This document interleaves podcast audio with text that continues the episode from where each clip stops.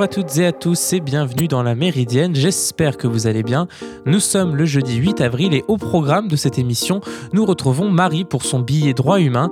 Elle va nous parler du dernier rapport d'Amnesty International sur l'utilisation des armes chimiques en Irak. Et à l'occasion de l'annonce de la fermeture de l'ENA, nous reviendrons sur l'histoire de cette école élitiste et des polémiques récentes autour de cette dernière. Puis en fin d'émission, nous ferons le tour de l'actualité technologique et scientifique de ces derniers jours. Allez, on commence tout de suite ce programme avec le Flash Info.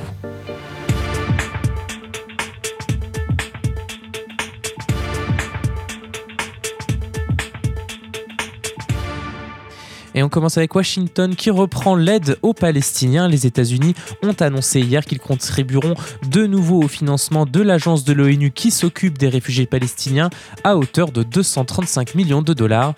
L'URNOA, dont les États-Unis étaient autrefois le principal donateur, est confronté à un manque à gagner depuis que Donald Trump a supprimé son aide financière en 2018, arguant que les réfugiés dont certains vivent dans des camps depuis des générations devraient être réinstallés. L'annonce de la reprise de l'aide aux Palestiniens est la dernière étape entreprise par l'administration Biden pour tenter de restaurer les relations américano-palestiniennes. Les États-Unis toujours acceptent le retrait de leurs dernières troupes combattantes en Irak. Les deux pays ont confirmé hier que la mission des États-Unis et des forces de la coalition s'était désormais transformée en une mission de formation et de conseil, permettant ainsi le redéploiement de toutes les forces combattantes qui se trouvent en Irak. Un calendrier précis du retrait sera établi lors de discussions ultérieures. Cette décision survient alors que les forces américaines en Irak sont quasi quotidiennement la cible de tirs de roquettes attribués à des groupes paramilitaires chiites liés à Téhéran. Le Premier ministre irakien Mustafa al-Kazimi subit la pression des milices soutenues par l'Iran qui exigent le départ des 2500 soldats américains d'Irak. Mais les responsables de la sécurité irakien estiment eux qu'une présence limitée est nécessaire pour contenir le groupe État islamique en Irak. Au Royaume-Uni, l'ambassadeur de Birmanie dénonce l'occupation de l'ambassade par la junte.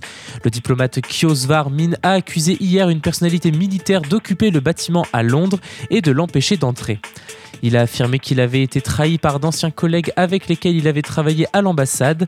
Des sources gouvernementales ont déclaré au quotidien britannique The Guardian que des alliés de l'armée birmane semblaient bien avoir pris possession du bâtiment londonien, tout en précisant que la situation demeurait très incertaine.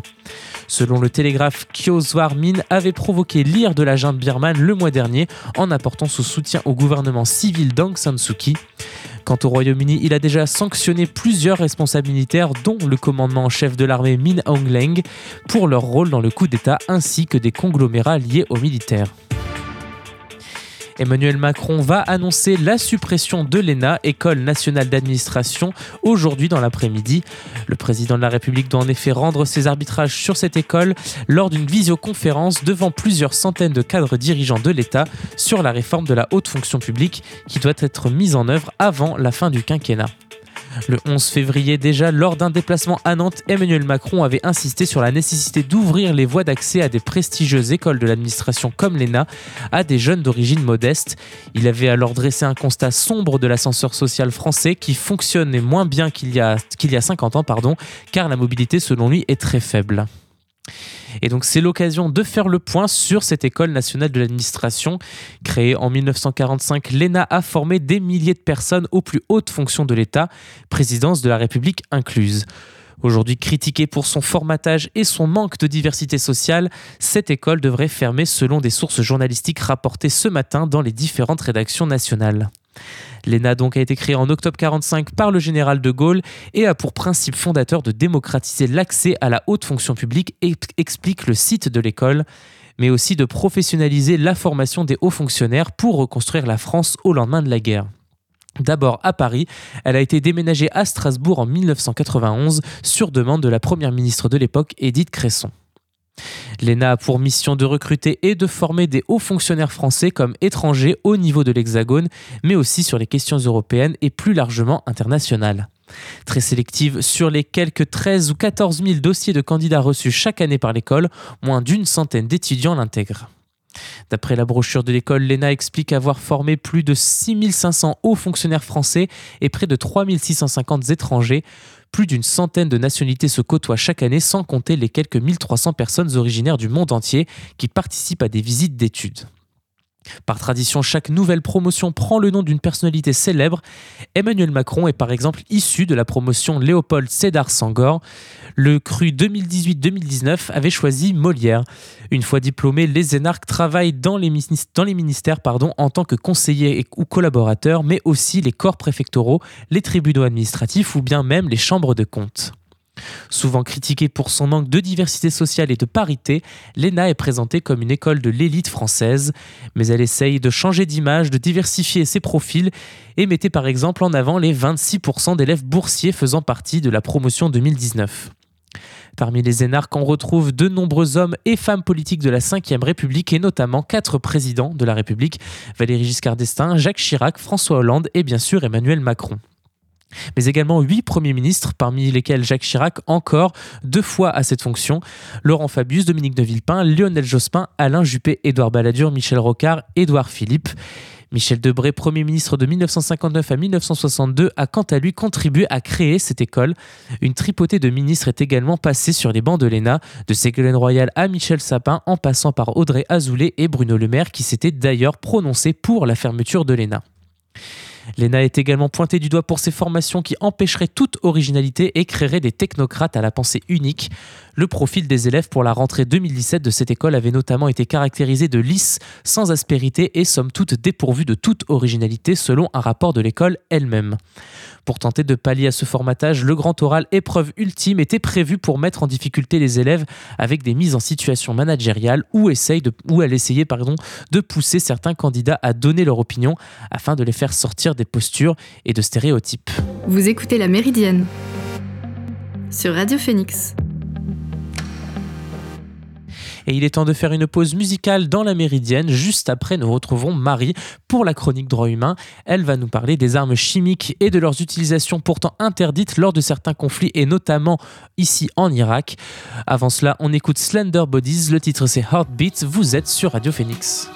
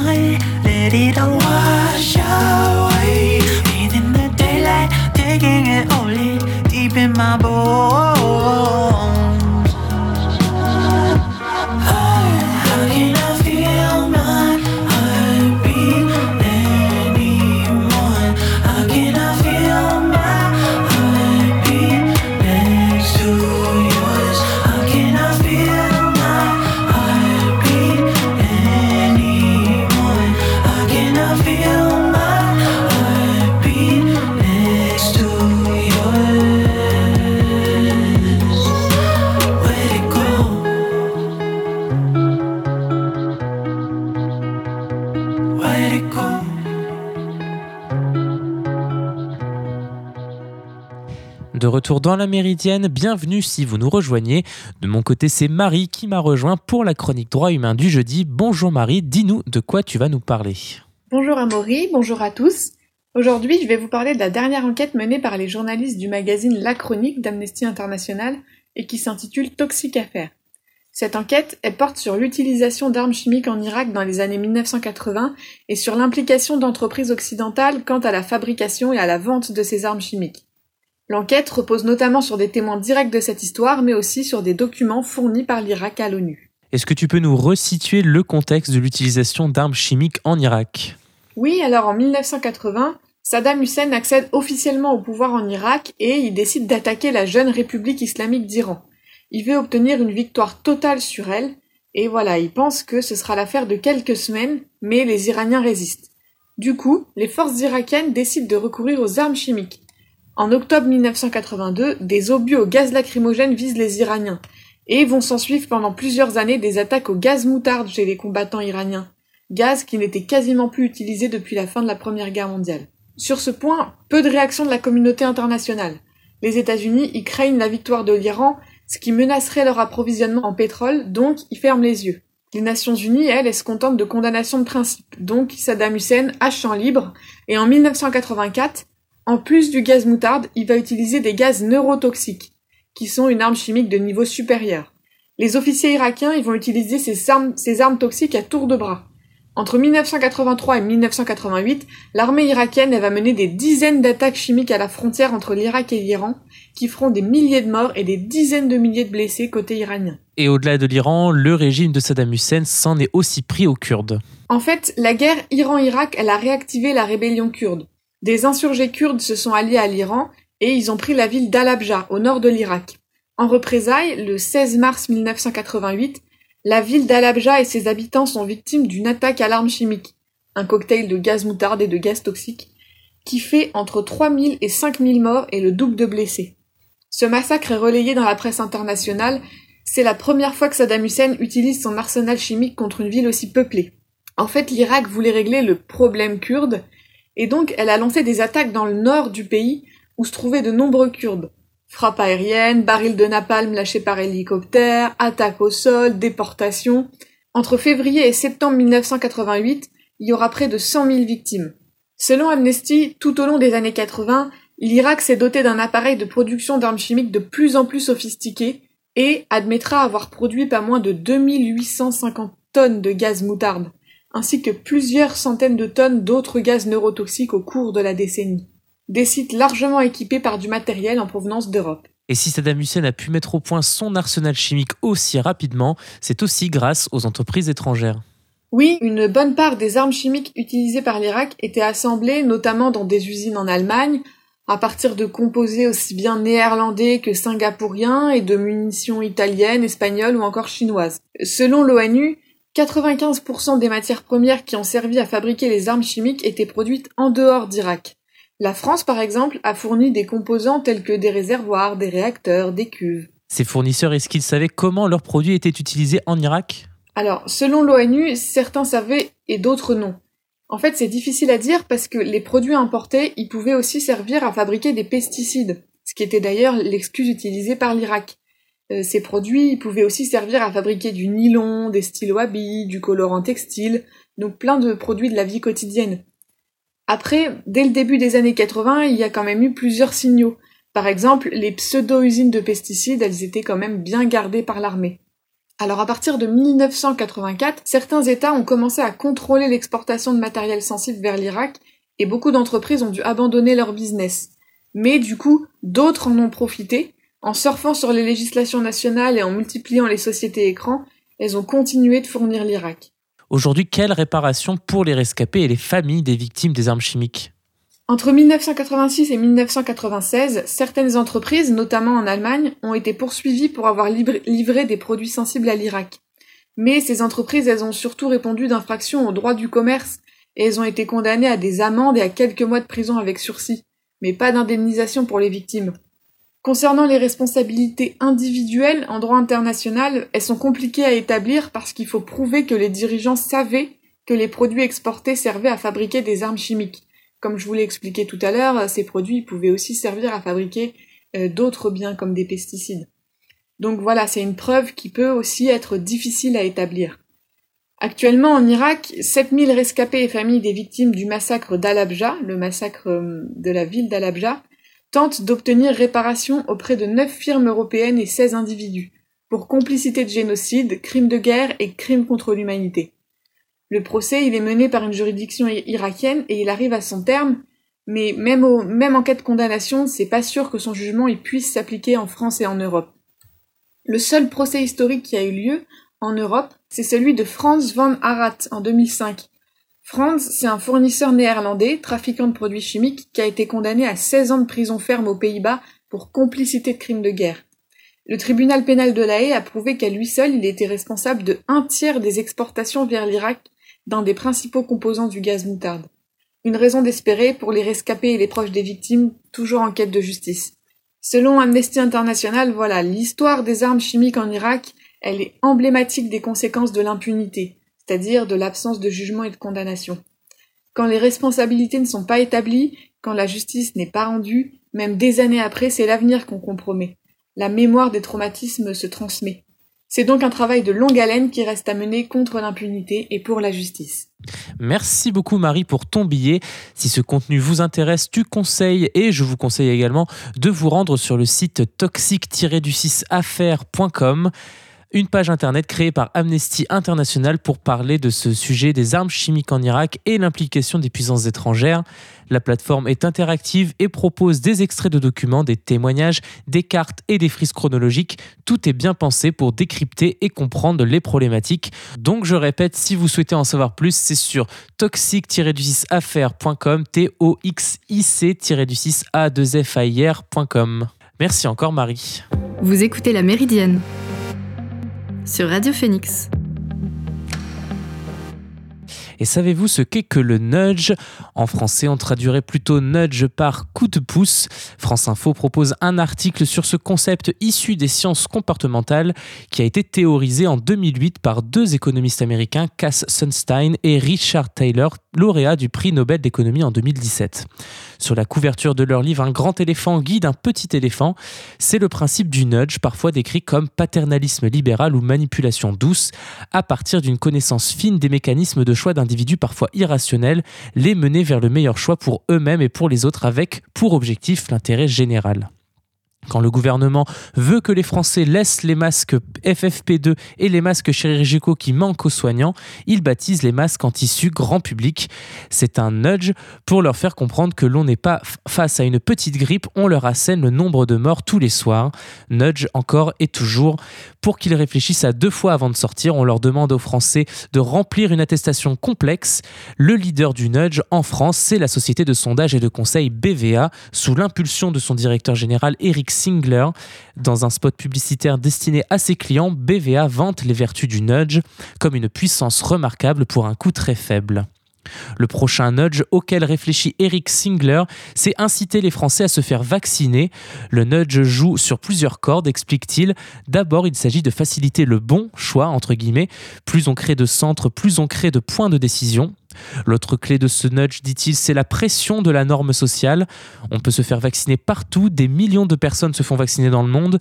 Le choix par défaut, la norme devient la vaccination. Un jour, on se dit, c'est le moment d'y aller aussi. L'application Tous Anti-Covid a été très nudgée. Première, le premier chiffre auquel l'utilisateur a accès après le nombre de contaminations par jour, c'est le nombre de vaccinés. Et le gouvernement communique régulièrement sur le nombre d'utilisateurs de l'application pour en inciter d'autres à la télécharger. L'exécutif n'a pas attendu la crise sanitaire pour s'intéresser à ce concept.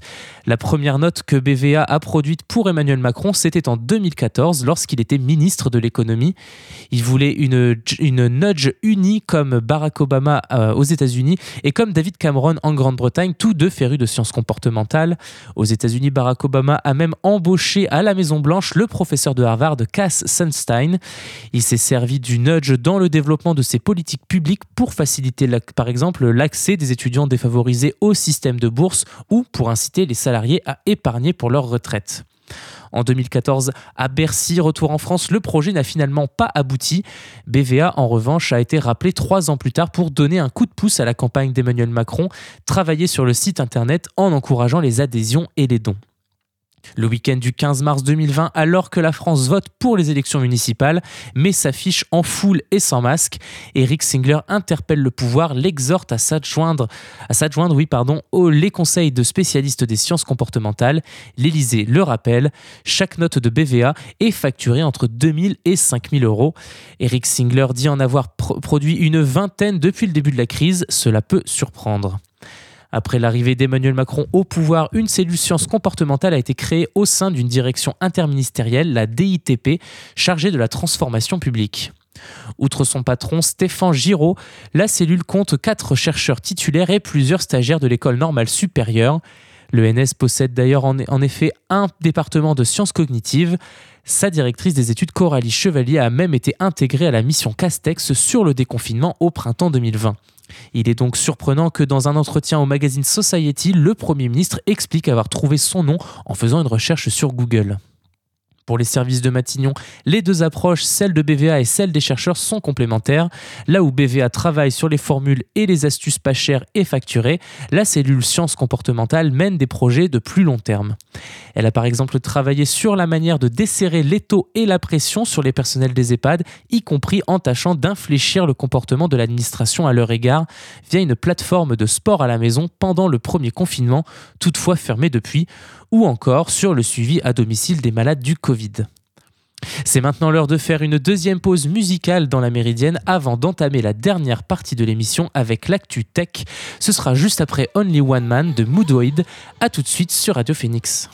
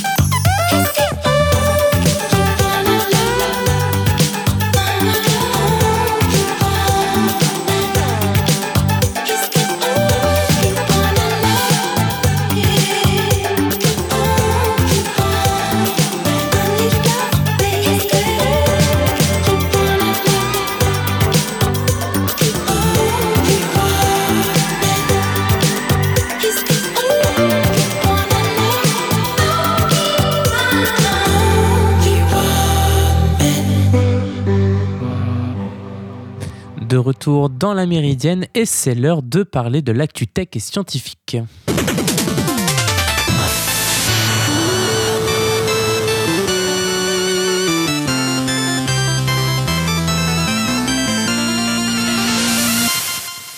Et on commence avec les 12 TER à hydrogène qui vont circuler dans 4 régions de l'Hexagone à partir de 2023. La SNCF a officialisé aujourd'hui auprès du constructeur ferroviaire Alstom la première commande française de trains à hydrogène pour le compte de 4 régions Auvergne-Rhône-Alpes, Bourgogne-Franche-Comté, Grand Est et Occitanie. Partiellement dévoilée le 5 mars par la région Bourgogne-Franche-Comté, cette commande porte sur 12 trains, 3 par région, pour un montant total d'environ 190 millions d'euros, indique le communiqué commun à Alstom, à la SNCF et aux régions concernées. Les rames dites bimode car elles peuvent aussi se brancher sur une, caténaire lorsque la voie est électrifiée. Ces rames sont composées de 4 voitures embarquant jusqu'à 218 passagers à 160 km/h avec une autonomie de 400 à 600 km. Elles circuleront à partir de 2023 sur des lignes régionales dont l'électrification n'a pas été achevée, par exemple La Roche, Minienne, Auxerre dans Lyon, ou alors des lignes destinées à être rouvertes comme celle de Montrégeau, Bagnères de Luchon en Haute-Garonne, évitant ainsi l'utilisation de trains diesel. 6 des 15 sites français d'Alstom participent au projet, dont Reichshofen dans le Bas-Rhin pour la conception et l'assemblage et Tarbes dans les Hautes-Pyrénées pour la technologie de traction hydrogène. Ce mode énergétique dans lequel une pile à combustible fabrique de l'électricité à partir d'un réservoir d'hydrogène et rejette de l'eau suscite un fort engouement depuis plusieurs mois. La filière hydrogène française est soutenue par un plan d'État de 7,2 milliards d'euros lancé en septembre 2020. Twitter sera ralenti mais pas bloqué jusqu'à la mi-mai. En Russie, rassurez-vous, c'est ce qu'annoncent les autorités du pays. Mi-mars, le gendarme russe de l'Internet et des médias Roskomnadzor avait, avait annoncé pardon, le ralentissement de Twitter, accusé de n'avoir pas supprimé des publications jugées illégales sur des drogues, sur le suicide et des messages à caractère pédopornographique. Moscou avait aussi évoqué un possible blocage du réseau social sur le territoire russe à partir de la mi-avril si la société ne se pliait pas à ses demandes. Lundi, Roskomnadzor a déclaré que l'entreprise américaine avait supprimé depuis environ 1900 des 3100 messages concernés Étant, donné les premières mesures prises par Twitter pour modifier la vitesse et les principes de sa modération en Russie et la suppression d'une partie significative des messages interdits, Roskomnadzor a pris la décision de ne pas bloquer ce réseau social dans le pays, a fait savoir le gendarme russe. Il précise toutefois que la limitation du trafic de Twitter sera prolongée jusqu'au 15 mai, date à laquelle Twitter devra avoir effacé tous les contenus jugés illégaux. Le communiqué ajoute qu'un échange par vidéoconférence a eu lieu le 1er avril entre les responsables de Roskomnadzor et de Cinead McSweeney, la vice-présidente de la politique publique de Twitter en Europe, au Moyen-Orient et en Afrique. Après l'annonce de son ralentissement en Russie, Twitter avait regretté des tentatives d'étrangler la conversation publique en ligne, tout en assurant avoir une politique de tolérance zéro en matière d'exploitation sexuelle des enfants. La semaine dernière, la justice russe a par ailleurs condamné Twitter à environ 100 000 euros d'amende pour n'avoir pas supprimé des appels à des manifestations non autorisées de l'opposition. Cette affaire illustre les tensions croissantes entre Moscou et les grands réseaux sociaux étrangers ces derniers mois la Russie dénonçant leur toute-puissance et critiquant leur modération de contenu, notamment politique. Twitter, Facebook ou encore Google reçoivent régulièrement des amendes dont les montants quelques dizaines de milliers d'euros restent toutefois dérisoires comparés à leurs bénéfices. On termine dans le Finistère où la plus ancienne carte d'un territoire en Europe a été découverte sur une dalle gravée. Elle avait été découverte en 1900, mais ce n'est qu'aujourd'hui qu'elle livre ses secrets. La dalle gravée de Saint-Bélec dans le Finistère est bien la plus ancienne carte d'un territoire en Europe, selon une étude publiée hier dans le bulletin de la Société préhistorique française. On a bien affaire à une carte qui représente un territoire de l'âge du bronze ancien, soit 2150 à 1900 avant notre ère, et qui correspond à une partie des montagnes noires, souligne Yvan Paillet, archéologue de l'Institut national des recherches archéologiques préventives et l'un des auteurs de l'étude. Actuellement, selon lui, c'est la plus ancienne carte d'un territoire en Europe et il l'assure en précisant qu'il existait des plans ou des cartes de villages ou des campements plus anciens, mais pas de territoire. On voit sur cette dalle un enchevêtrement de gravures qui de prime abord semble complètement hermétique à l'œil humain et à l'entendement humain d'aujourd'hui. Il faut vraiment prendre le temps pour commencer à avoir une véritable organisation et une structuration de ces motifs qui sont tous liés entre eux par des lignes. Mise au jour en 1900 dans un tumulus et tombée dans l'oubli pendant un siècle, cette dalle a récemment été redécouverte au musée d'archéologie nationale. À partir de 2017, la topographie de cette dalle en schiste d'origine locale, mesurant 2,20 mètres de long par 1,53 mètres de large et pesant une tonne, a commencé à être étudiée tout comme la morphologie, la technologie et la chronologie des gravures cupule ronde et ovale, ligne droite ou courbe, carré, cercle, ovale et motifs piriformes, les motifs sont nombreux sur cette dalle représentant un territoire d'environ 30 km de long et 21 km de large et pouvant figurer le territoire d'une entité politique fortement hiérarchisée, précise un communiqué conjoint de l'INRAP, l'UBO, l'Université britannique de, de Bournemouth en Angleterre, pardon, et le CNRS. Vous écoutez la Méridienne sur Radio Phoenix. Et nous arrivons à la fin de cette émission. J'espère qu'elle vous a plu. On se retrouve lundi prochain pour un nouveau numéro de la Méridienne. D'ici là, portez-vous bien et passez un bon week-end sur Radio Phoenix.